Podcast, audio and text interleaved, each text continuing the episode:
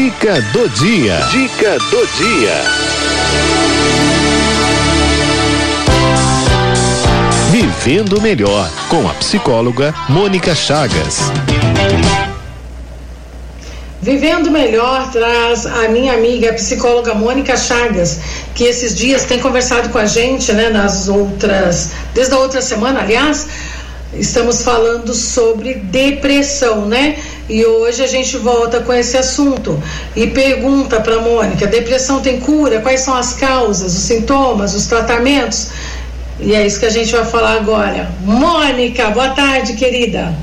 Olá, boa tarde, querida Cidinha, boa tarde, queridos ouvintes, internautas da Rádio 9 de Julho, e é boa tarde a toda a equipe da rádio, né? É, de novo, é uma grande alegria a gente poder estar aqui junto hoje e continuar a nossa conversa, o nosso bate-papo sobre depressão que a gente começou semana passada, né?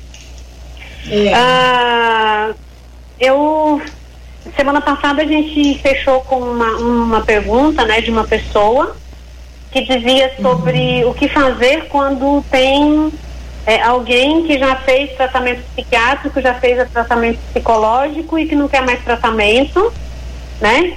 Ah, eu penso que esses quadros são quadros bem difíceis da gente cuidar, porque é, são quadros que envolvem é, um certo desânimo da pessoa que está ali em tratamento, né?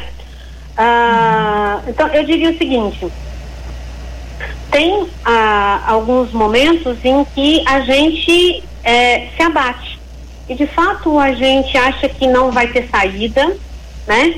Para algumas pessoas, muitas vezes, a depressão se torna uma doença crônica.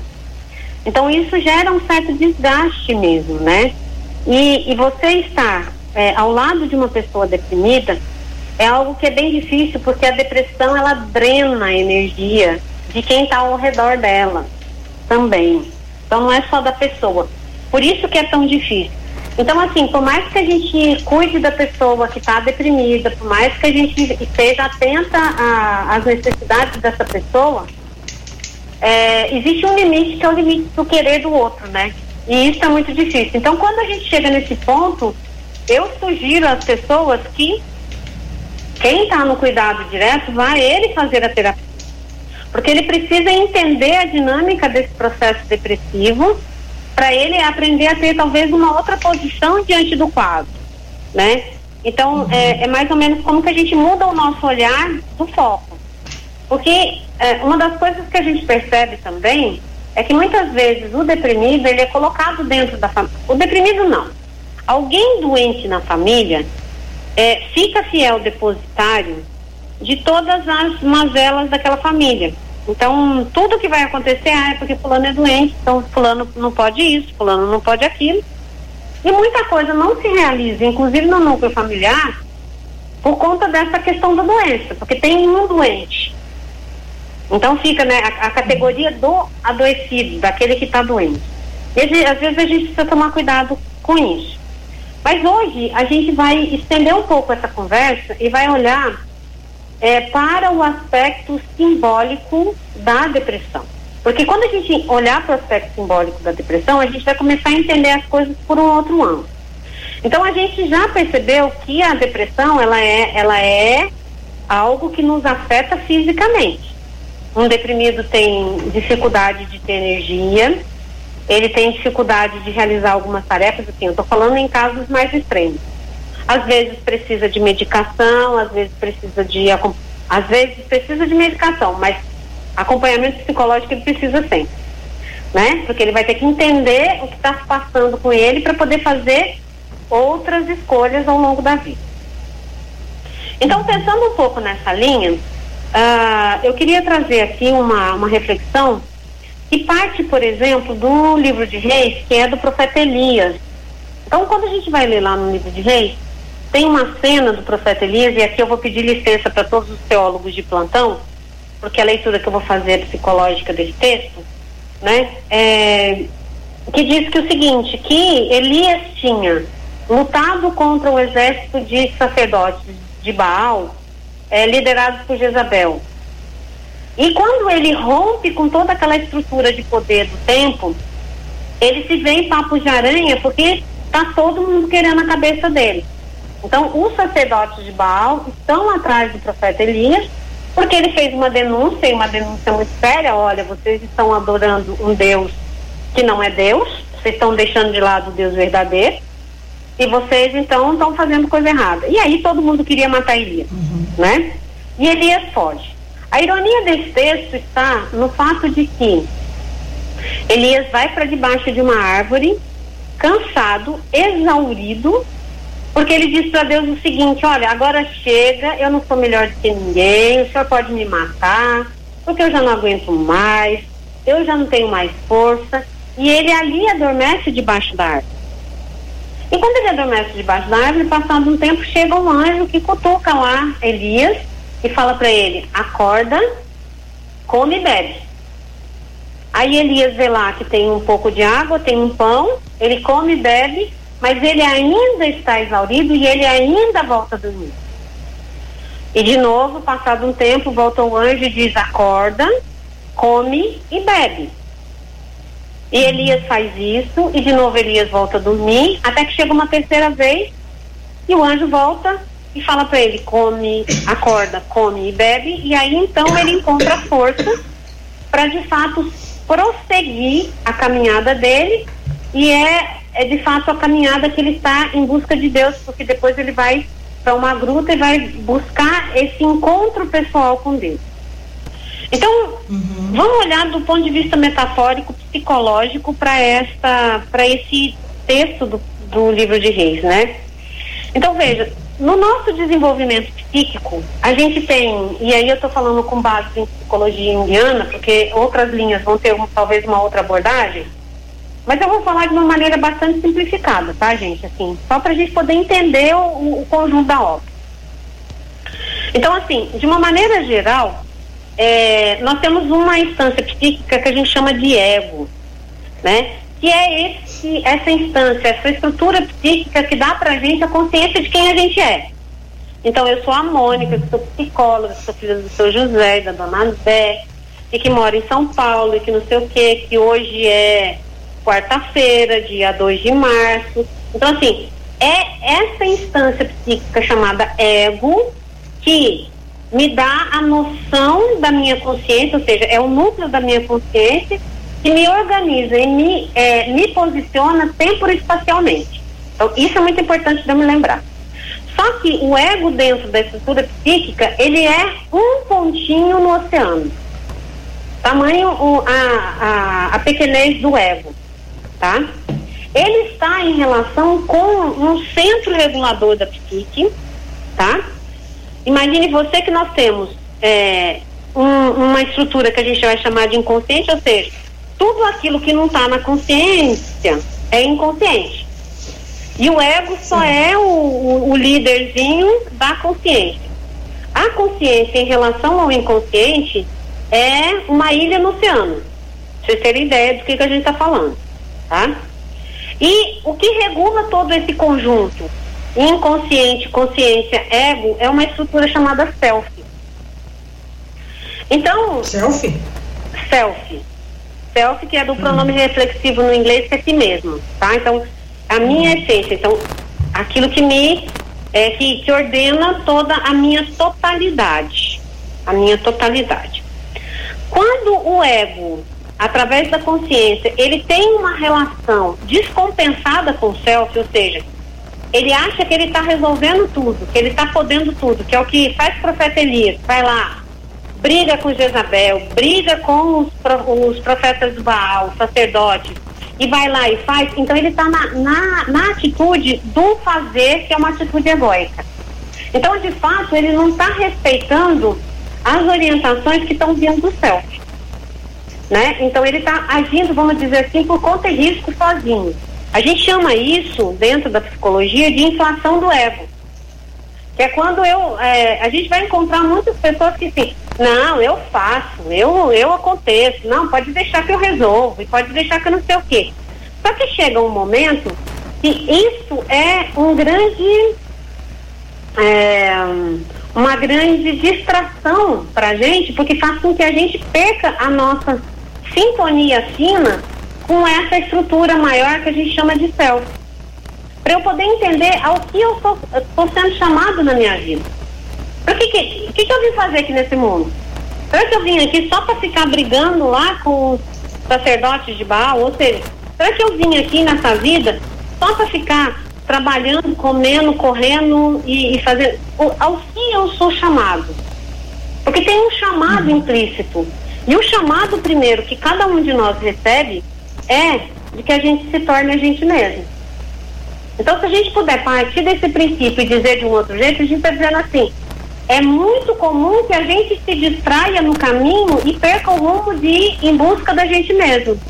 Porque eu não estou escutando o chamado que está vindo do céu né?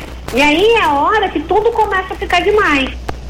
Tudo começa a ficar grandioso demais e que o ego vai dizendo, olha, eu não tenho força para isso. Eu não dou conta, né? A, a, ironia do texto é assim, ele vai, briga com todos os sacerdotes de Baal, todo mundo quer matar, ele foge porque ele não quer morrer, mas aí quando ele chega debaixo da árvore, ele fala, pode me matar, eu não aguento mais. E quase sempre o deprimido vai ter uma fala que é parecida com essa, que é tipo assim, eu não aguento mais, a vida eu não tenho força, eu não dou conta, e não sei o quê. Porque, porque até então ele está, vamos dizer assim, fazendo uma guerra e ele está nessa guerra sozinho. Porque ele está desconectado dele mesmo, né? Pensando por um outro lado, é mais ou menos assim. A gente tem uma energia vital que a gente vai chamar de libido que é muito mais do que simplesmente uma energia sexual, é energia de vida mesmo, tá? Então, quando eu estou deprimido, aquela, aquela energia que estava voltada para o mundo, para atender a demanda do mundo, ela se recolhe, ela deprime, ela volta-se para dentro de mim mesmo. Porque o que, que a psique está me dizendo? A psique está dizendo, olha, agora você precisa prestar atenção em você. Você precisa prestar atenção no seu chamado interno. E como às vezes a gente se distrai e não presta atenção, então facilmente a gente cai nesse lugar de ter que acontecer alguma coisa para a gente poder é, deprimir nesse aspecto de olhar para dentro de si. É, tá dando para entender esse dia? Tá. Tá. Então, quando a gente chega nesse ponto, é a hora que a gente quer ficar deitado lá debaixo da árvore porque a gente não tem força. A gente não tem força. Uhum. E aí, tem que ter alguém, né, que vem e fala assim, oi, oi, acorda, acorda, come e bebe. Porque tem um tempo no processo depressivo que, de fato, a gente não tem muita força, não. Então, a gente tem que comer e beber, porque a gente precisa ficar vivo, a gente precisa manter a máquina funcionando, vamos dizer assim. Né? Então, é, esse é o cuidado que a gente vai tendo que ter quando a gente trata o deprimido, né? Então, é, é como que a gente vai ajudando essa pessoa a cumprir aquilo que é o básico.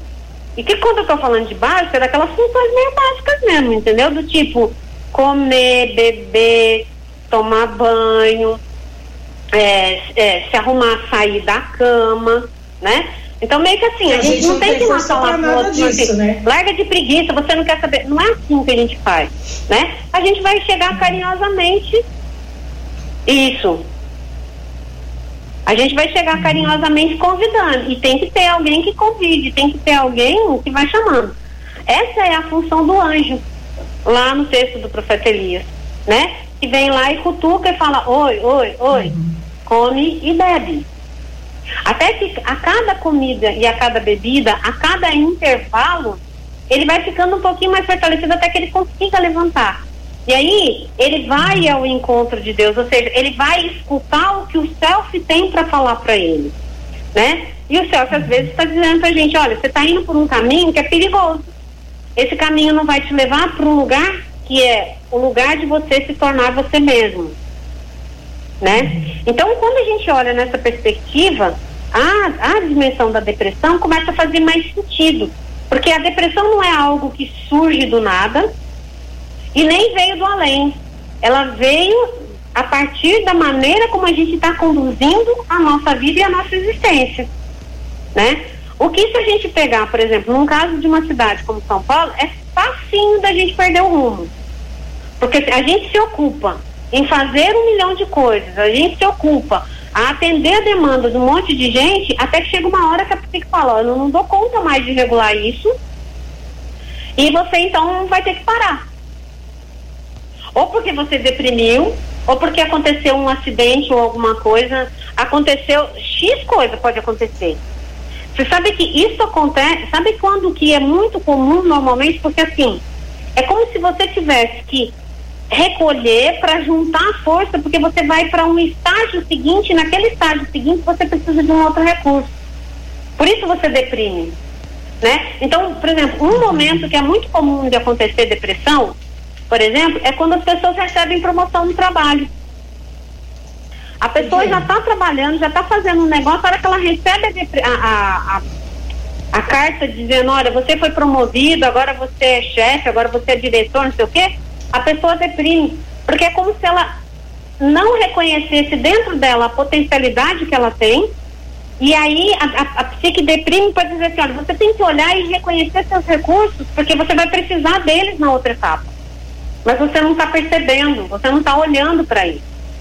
Então você deprime, porque deprimido você não vai ser cobrado, porque quem está doente não é cobrado de nada. Por exemplo. Nossa, gente, que tá? Então, assim, em linhas muito gerais, essa visão da depressão ajuda a gente a entender um pouco o que, que a gente precisa fazer com as pessoas.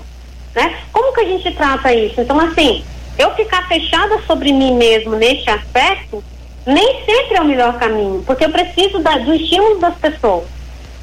Então eu preciso me abrir, por exemplo, para encontrar outras pessoas. E eu tenho que ter. Quem convive comigo vai ter que ter paciência comigo. E eu vou ter que ter paciência com os outros. Né? É. Ô, Mônica, eu acho que esse é um assunto que a gente ainda tem que, sabe, é, esminuciar, né? Por mais alguns dias aqui no, no nosso programa. Infelizmente o programa hoje ele é um pouquinho mais curto porque a gente tem a missa daqui a pouquinho, né, direto da Catedral da Sé, e eu queria continuar com essa reflexão na próxima semana. Pode ser? Pode, pode sim, claro, com certeza. Podemos Acho continuar, tá? Continuar. Então assim, a dimensão da espiritualidade na nossa vida, só para a gente arrematar aqui, ela é muito importante hum. porque a espiritualidade, em tese, ela tem que refazer a nossa conexão interna da gente com a gente mesmo, ou seja, da nossa consciência com o eixo no ego, com o self, que é o centro regulador da totalidade da psique. Então, a, a, a, espiritualidade ou a dimensão religiosa da nossa vida tem que entrar neste lugar. E muitas vezes essa, a religião não está cumprindo esse papel. Por isso a gente vai tendo quadros muito complexos. É claro que isso aqui não é tão simples assim, mas é só para a gente poder ter um panorama geral de como é que funciona o mecanismo da depressão. Uhum, tá certo. Semana que vem a gente continua então nesse assunto, porque é um assunto que eu acho que dá muito pano para manga, muita coisa pra gente entender, porque depressão não é fácil não, né? Para quem não tem, para quem tem que lidar com a pessoa que está deprimida também. Exatamente. E isso é uma tá coisa certo. bem difícil de fazer, tá? É, é uhum. é exigente demais. Cuidar de uma pessoa deprimida é muito exigente. É verdade, é verdade. Mônica, então a semana que vem a gente continua nesse tema, tá legal? Beleza, sem problema, tamo junto. Tá bom? Um beijo grande pra você, minha querida. Olha, bom início de quaresma pra todo mundo, hein? Olha aí, grande pra oportunidade pra gente refazer a conexão, tá bom? Eu acho também. Um grande beijo. Um beijo grande até semana que vem. É.